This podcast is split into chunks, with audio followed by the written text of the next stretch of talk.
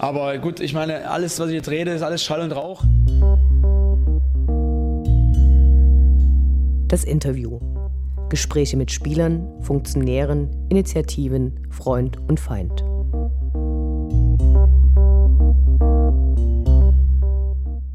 Aufnahmegeräte sind auch keine Menschen und leider keine besonders netten. Ausgerechnet beim Interview mit unserem Sportchef Ralf Minge entschied sich das Teil kaputt zu gehen, so dass Teile des Interviews mit bösem Hacken belegt sind. Wir haben versucht, diese Teile hörbar zu machen, anstatt sie rauszuschneiden. Denn wie immer, wenn Ralf Minge erzählt, ist es für Dynamo-Fans äußerst interessant. Wir sprechen heute mit Ralf Minge zum Ende der Transferperiode, dem Kader und Personal bei Dynamo und die Kaderplanungen. Vielen Dank, dass du die Zeit für ein Gespräch nimmst. Hallo. Hi. Die sportliche Bilanz dürfte aus äh, deiner Sicht bisher positiv ausfallen. Wovon bist du äh, im bisherigen Saisonverlauf überrascht, von Dynamo, aber auch von anderen Mannschaften? Ja, ich glaube, dass wir gerade in der ersten Halbzeit über weite Strecken sehr äh, konstant äh, gespielt haben. So, also in allererster Linie natürlich von der Qualität und dass das dann zwangsläufig auch zu Ergebnissen führt, ist klar. Ähm, da hat natürlich dann auch für entsprechendes Selbstvertrauen gesorgt und äh, ja, das äh, spiegelt sich letztendlich jetzt auch in der Tabellensituation wieder. Äh, uns war allen klar, dass diese Liga extrem ausgeglichen ist und äh, das spiegelt sich, glaube ich, auch wieder. Äh, wenn mal drei Spieltage vergehen, dann kann die Tabelle irgendwo ein kleines bisschen auf den Kopf gestellt sein und das wird ein hartes Ring bis zum Ende. Es sind sicherlich einige Mannschaften, die wir im Favoritenkreis erwartet hätten, äh, unter den Möglichkeiten geblieben. Aber äh, wie gesagt, das zu beurteilen ist nicht meine Aufgabe. Ich äh, bin hier für Dynamo Dresden am Start und äh, da kann man ein positives äh, Zwischenfazit ziehen. Hast du erwartet, dass der Abstand so groß ist, so deutlich? Äh, das konnte man nicht erwarten. Nein, überhaupt keine Frage. Wir wussten, dass wir gut aufgestellt sind. Wir haben auch im Sommer unser Ziel klar definiert, was auch eine deutliche Botschaft nach innen und nach außen war. Aber dass wir jetzt zu dem Zeitpunkt ja, einen derart großen Vorsprung haben, äh, das konnte man so nicht erwarten. In der Winterpause ist äh, Matthias Fetsch zu Holstein Kiel gewechselt. War das für dich eine Überraschung, nach, nach dem Dynamo Dresden so lange am Vertrag für ihn dran war, ihn während der Reha-Pause betreut hat und er dann eigentlich gerade wieder angefangen hatte? Was waren die Gründe? Immerhin ist er ja von einem Aufstiegsaspiranten zu, einem, zu einer Mannschaft im Abstiegskampf gewechselt.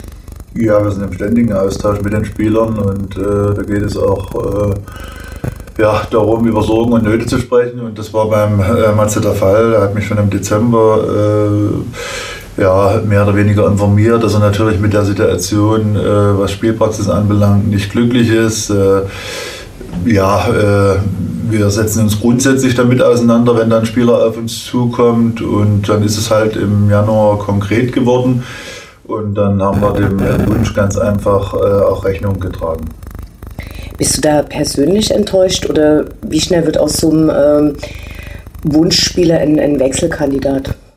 Ja, die äh, Probleme waren natürlich vielschichtig beim, beim Matze. Ne? Also wenn wir uns zurückerinnern, der hat im Herbst äh, der äh, letzten Saison äh, richtig klasse Spiele für uns gemacht. Dann kam die Tra Tragik mit dem Kreuzbandriss. Wir hätten äh, natürlich alle gehofft, dass er zum Beginn der Vorbereitung äh, wieder topfit ist und äh, dort auch für eine echte Konkurrenzsituation sorgen kann. das hat sich dann halt noch gezogen bis Mitte September. Die Mannschaft hat gewonnen, sie war intakt, wir hatten kaum Ausfälle sodass eben äh, die Chance dann auf Einsatzzeiten relativ gering war. Äh, das hat überhaupt nichts mit Enttäuschung zu tun, weil der Matze ist ein Top-Sportsmann, der sich hier immer extrem identifiziert hat, immer reingekniet hat, aber im Leistungssport ist es halt dann auch so, dass es Härtefälle gibt und äh, der Matze war so ein Härtefall. Ähm, Fabian Holthaus wurde jetzt nach den Verletzungen von Teixeira und Landgraf noch als Verstärkung geholt und hat gegen Mainz direkt zum ersten Mal gespielt. Ähm, ähnlich wie Stefan Kutschke hat er in der letzten Zeit selten Pflichtspiele absolviert gehabt. Was hat für seine Verpflichtung gesprochen? Ja, also wir brauchen nicht träumen, wenn ein, ein, ein Spieler, der, den wir holen wollen, äh, absoluter Stammspieler beim Zweitligisten ist, dann brauchen wir noch nicht in den Ring treten. Also wir haben äh, ja, uns, äh, nachdem das mit der äh, Erkrankung vom Tex äh, bekannt wurde und auch der Niklas Landgraf sich noch verletzt hat, haben wir uns natürlich intensiv damit auseinandergesetzt, äh, was äh, ist überhaupt möglich, was gibt der Markt her auch unter den Kriterien, die wir zugrunde legen. Also es musste sportlich ein, Mehrwert da sein. Also wir wollten nicht in der Breite was machen, sondern schon auch ein, Spieler, der uns direkt weiterhilft. Äh, er musste bezahlbar sein, er musste schnell integrierbar sein und da ist das dann ganz schnell auf drei Spieler zusammengeschrumpft. Äh, bei den drei Spielern war der äh, Fabi äh, die Nummer eins und äh, wir sind alle froh und glücklich, dass das so unkompliziert und schnell geklappt hat. Im Blog wird oft darüber gemunkelt, äh, gibt es bei Dynamo Spiele mit einer äh, Spielplatzgarantie oder ist das eine Legende? Nein, wir sind im Leistungssport unterwegs und äh, der Trainer äh, beschäftigt sich tagtäglich äh, mit der äh, individuellen Form der Spieler. die Gesamtbalance spielt eine Rolle, der Gegner spielt eine Rolle und dann ist er absolut frei in seinen Entscheidungen. Mit der Verpflichtung von Stefan Kutschke kamen etliche Diskussionen unter Dynamo-Fans auf. Ähm, wie siehst du das Verhältnis von Dynamo und RB? Ja, die handelnden Personen haben äh, auf der Arbeitsebene ein, ein, ganz sachliches Verhältnis, so wie sich das auch gehört. Und äh, ja, beim, beim äh, Stefan äh, äh, müssen wir auch mal die Kirche im Dorf lassen. Das ist ein Dresdner Junge, den, der ist irgendwann mal bei Dynamo weggeschickt worden und da kann man sich auch nicht verübeln, dass er dann über Babelsberg, RB Leipzig und das auch schon vor mehreren Jahren äh, seinen Weg genommen hat, äh, hat dann in, in, in, Wolfsburg, ist aus Erstliga-Einsätzen gekommen, über Paderborn, Nürnberg und er hat immer ganz klare Botschaften äh, ausgesendet, wie er zu dem Verein steht und insofern auch was sein sportliches Profil anbelangt, ist es ein Spieler, wo wir jetzt auch noch mal eine höhere Flexibilität in unsere Mannschaft reinbekommen haben und da war das für uns eine logische Konsequenz. Also eine Verpflichtung hat ja bei vielen Fans für Unmut gesorgt. Einige haben vom Verrat gesprochen, weil ja zum Beispiel in der Fankarte drin steht, dass es keine Testspiele gegen RB Leipzig gibt. Kannst du das nachvollziehen? Wie viel bekommst du davon mit? Ja, kann ich absolut nicht nachvollziehen, äh, weil äh, ich habe gerade die Biografie von Stefan im Telegram-Spiel mal, äh, bin ich mal durchgegangen.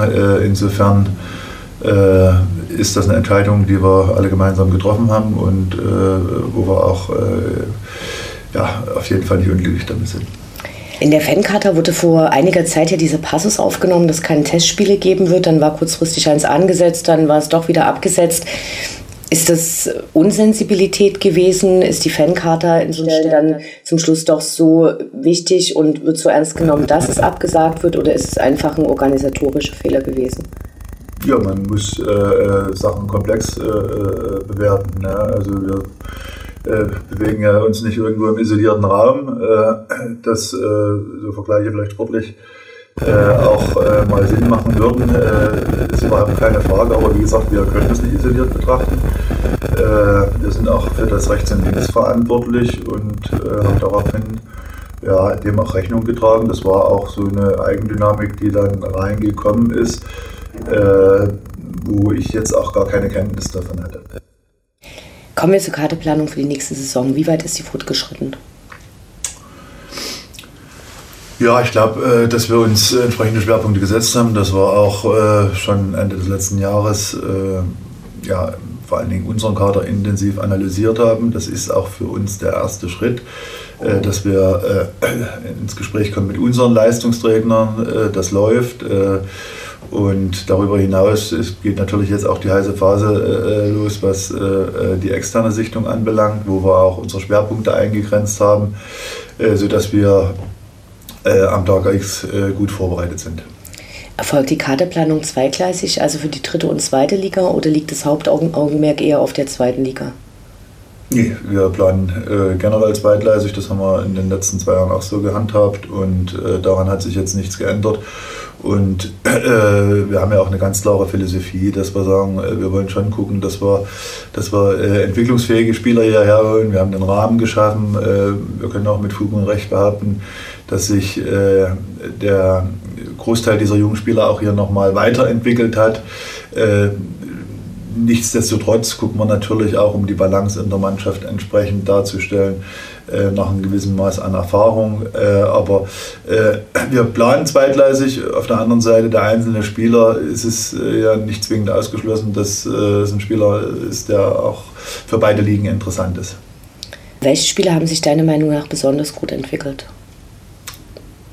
Ja, ich glaube, da kann man auf eine äh, ja, äh, mehrere Spieler anführen. Wenn wir dann äh, von hinten gehen, der Marco Schubert hat seinen ersten Einsatz, äh, der Johannes Blaswig macht das richtig gut, der wie gesagt für den Konkurrenzkampf äh, Außenverteidigerposition, der Niklas Kreuzer eine richtig tolle Entwicklung genommen, was natürlich dann auch äh, dazu führt, dass äh, eine schöne Konkurrenzsituation da ist, keiner nachlassen kann. Äh, beim Hefe wussten wir, äh, was er kann, hat jetzt nochmal einen Schritt gemacht in Sachen Führungsqualitäten. Äh, sicherlich äh, äh, so eine kleine Überraschung ist der, äh, ist der Moggi, der sich aus der Regionalliga kommt, hier super etabliert hat. Auf der anderen Seite wieder der Leidtragende bei der Konstellation der Janik Müller, der flexibel einsetzbar ist, aber wo ich jetzt nicht davon sprechen möchte, genau wie beim Luca Dürholz oder Jimmy Müller oder wie auch immer, äh, dass sie sich zurückentwickelt haben. Nein, äh, wir haben dort in der Spitze halt jetzt äh, eine andere Konkurrenzsituation. Ja, insofern, wenn wir dann weitergehen, ist es natürlich auch von der Paco, ne, der nach anfänglichen Schwierigkeiten jetzt eine, eine super Verfassung hat. und das war ja erwiesenermaßen der erste Spieler, den wir letztes Jahr verpflichtet haben. Das war, ich glaube, äh, Anfang April schon. Äh, ja, also da gibt es, glaube ich, sehr, sehr viele Beispiele. Ähm, glaubst du, dass viele Spieler Dynamo verlassen, falls der Aufstieg nicht gelingt? Gut, damit beschäftigen wir uns jetzt äh, weniger. Wir versuchen natürlich zweigleisig äh, zu planen und auch die Gespräche zu führen. Aber das ist der Lauf der Dinge im Leistungssport, wenn einer äh, sich entsprechend entwickelt, äh, ambitioniert ist und die Begehrlichkeiten bei anderen höherklassigen Vereinen weckt. Ja, oder wenn es dann halt ausschließlich übers Portemonnaie geht, da werden wir Probleme haben, aber äh, da werden wir nicht in Schockstarre verfallen. Ähm, falls der vorzeitige Aufstieg gelingen sollte, gibt das Vorteile für die Karteplanung? Ja, also wenn man allein mal das letzte Jahr zugrunde legt, ne, wo dann äh, irgendwo äh, im Ende März feststand, dass man irgendwo zwischen Baum und Burger rauskommt, dort haben wir sehr, sehr wichtige äh, Entscheidungen getroffen, äh, rückblickend. Und äh, das konnten wir auch nur, äh, weil wir vergleichsweise Planungssicherheit hatten. Also es ist mit Sicherheit immer besser, wenn man nicht unter Zeitdruck handeln muss, sondern wenn man planerisch entsprechend äh, ja, äh, agieren kann. Lass uns zum Future Team kommen. Die Hinrunde hat Dynamo gewonnen. Auf der Homepage von denen stehen noch keine neuen Termine. Gibt es eine Rückrunde? Ja, natürlich. Also wir haben uns im Dezember dann auch äh, mit den Vereinen hier in Dresden getroffen, mit den handelnden Personen, haben ein Fazit gezogen und äh, das war eigentlich einhellig, äh, dass, äh, dass wir dort auf einem sehr guten Weg sind, äh, was die Qualität der Spiele anbelangt, was die die Herausforderungen anbelangt. Also das äh, hatte äh, nichts mit Oberliganiveau zu tun, auch der ganze Rahmen. Äh, insofern sind wir dort auf einem guten Weg und wir werden die Rückrunde jetzt auch in der Konstellation so spielen, mit diesen fünf Wettkämpfen, als Rückspieler natürlich. Und es gibt auch schon ein paar Ideen, wie man vielleicht das eine oder andere noch verändern kann. Es ist ein dynamischer Prozess, aber mit dem Zwischenstand sind wir sehr zufrieden. Und äh, die, das Future Team soll auch in der nächsten Saison dann wieder so ein antreten oder wird es dann eine Erweiterung geben um mehr Mannschaften oder ist das alles noch komplett offen? Äh, es gibt verschiedene Ideen. Äh, ich sag mal selbst jetzt, äh, die Kommunikation mit dem sächsischen Fußballverband hat stattgefunden, die das natürlich auch sehr wohlwollend registriert haben, äh, dass sich sowas etablieren könnte. Also gibt es verschiedene Ideen die dort auf den Prüfstand kommen und äh, dort haben wir uns aber die Zeit ganz einfach auch gegeben, äh, äh, bevor wir die äh, Entscheidung dahingehend treffen. Haben die Leistungen der im Future-Team eingesetzten Spieler äh, auch Einfluss auf die Entscheidung von äh, Uwe Neuhaus gehabt, dass also das quasi gutes Spielen in diesem Future-Team tatsächlich zu mehr Einsätzen dann auch in der Stammmannschaft führt? Ja, natürlich. Also, äh, dass das zwangsläufig dann äh, äh zu mehr Einsätzen der Stammmannschaft äh, führt, äh, das sei mal dahingestellt. Aber äh, sowohl der Uwe Neuhaus als auch ich haben alle Spiele gesehen. Wir haben das registriert, waren ja dann auch Spieler dabei, die aus einer Verletzung kamen und Spielpraxis brauchten oder die ganz nah am Kader waren.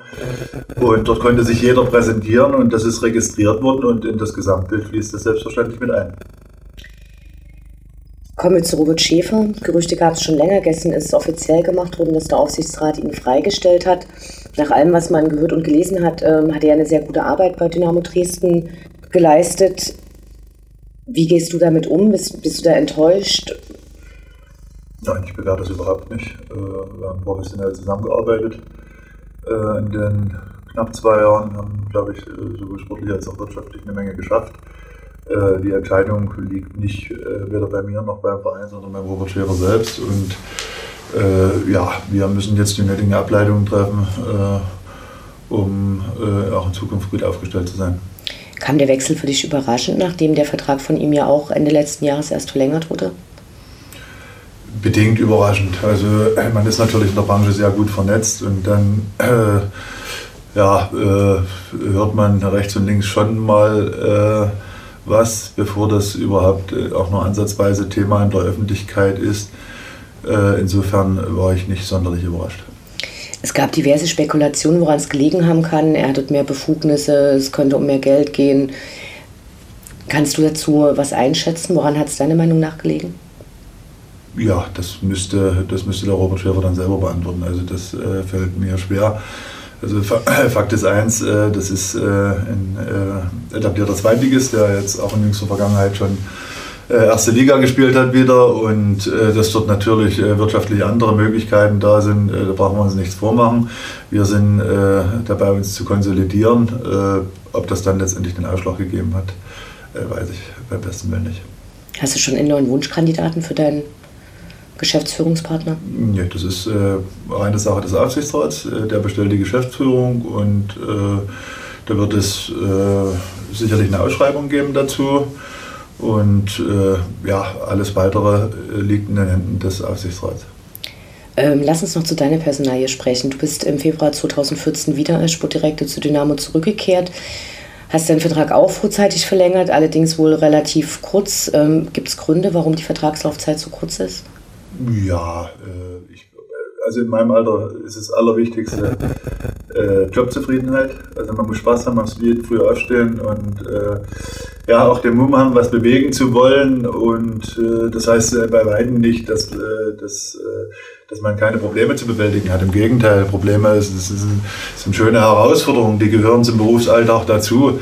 Aber ich will ja nicht ausreisen oder weg. Ich habe eine ganz andere Lebensplanung als in Robert Schäfer oder äh, irgendjemand anders. Äh, das ist mein, mein Verein, das ist meine Heimat. Und äh, wenn es nächstes Jahr noch genauso viel Spaß macht wie jetzt, äh, dann äh, geben wir uns die Hand und machen wieder ein Jahr weiter. Also insofern ist, ist das ja, kein limitierender Faktor, auch längerfristig zusammenzuarbeiten. Vielen Dank fürs Gespräch. Bitte, bitte.